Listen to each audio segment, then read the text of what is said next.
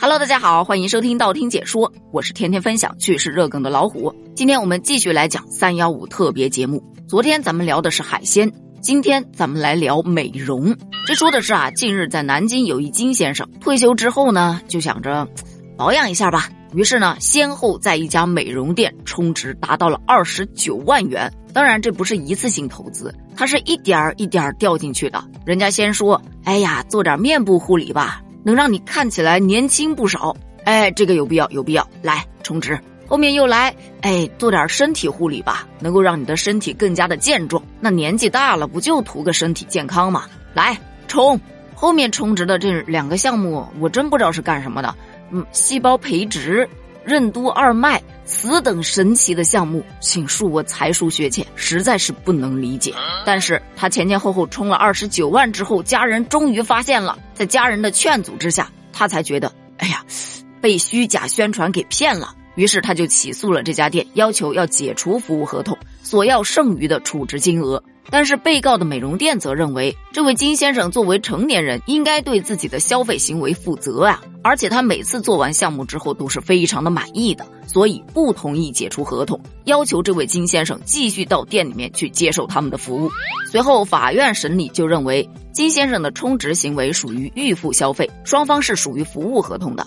金先生享有随时解除合同的权利。那至于如何退费嘛？因为涉案金额实在是比较大，法院将择期宣判。这件事情登上热搜之后，网友的讨论点主要在两个方面：第一个是二十九万做美容，我连二十九块钱的外卖都不舍得点呐。细胞培植、任督二脉，大爷这是准备返老还童吗？还是准备打通任督二脉之后修炼成仙呢？这么离谱的项目，当地的市场监管部门该出手时就得出点手啊。不过呢，说句实在话，老年人本来就比较容易上当受骗、被忽悠，再加上这个美容项目真的是套路一层又一层。说白了，他们就是抓住了老年人不想老以及想要吃嘛嘛香、身体倍儿棒这个点。开始疯狂的忽悠，就比方说有一个小伙伴分享的，说他爷爷花了两万多块钱买了一张玉石床，据说睡了之后就能打通经脉。每次他放假回家，他爷爷就像献宝一样，让他赶紧上去躺一躺。嗯，这个套路我熟，因为我奶奶也买过。他们不会听的是同一场讲座吧？这个案例呢，咱们可能还就是钱包受了点损失，自己本人呢还没有多大的损伤。但下面这一个案例啊，就没有这么好运了。这是江苏省某高院发布的一则黑医美的相关典型案例，说的是在无锡有一位陈某，在旁观了朋友提眉去眼袋的手术之后，就认为这么简单，我也可以呀。于是，在没有取得医师执业资格证书的情况下，开始在朋友圈招揽顾客。在收取了顾客黄女士三千五百块钱之后，他在酒店的某客房内为她实施提眉去眼袋手术，结果导致顾客黄女士左眼视神经萎缩，损伤程度为重伤二级，左眼八级伤残。说实话，爱美之心人皆有之，变美本来就是每个人的权利，再加上现代社会确实啊是一个看脸的社会，美貌有的时候可以让人获得一张优先的入场券。所以很多人都加入到了医美大军，可等待他们的却是无尽的隐患。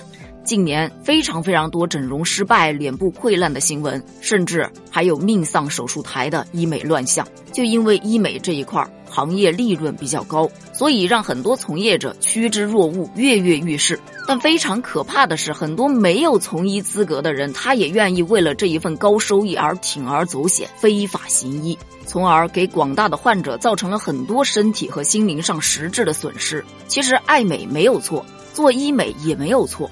但一定要去正规的机构，就像中国政法大学证据科学研究院教授刘星指出的，中国市场上的医疗美容手术分为四级，什么样的机构可以做哪些手术都是有严格限制的。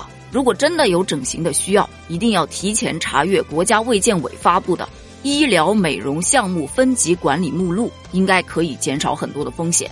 同时，也希望市场监管部门能够严厉打击这种黑医美，同样也得严格监管那些美容美体行业当中的一些乱收费的项目，时刻维护咱们消费者的合法权益。就像那句古老的口号说的：“天天都是三幺五，打假骗假不留。”好了，咱们今天的节目就聊到这儿了。对此，你有什么想聊的呢？你有在医美行业当中交过什么智商税吗？欢迎在评论区留言哦，咱们一起探讨一下。评论区见拜拜。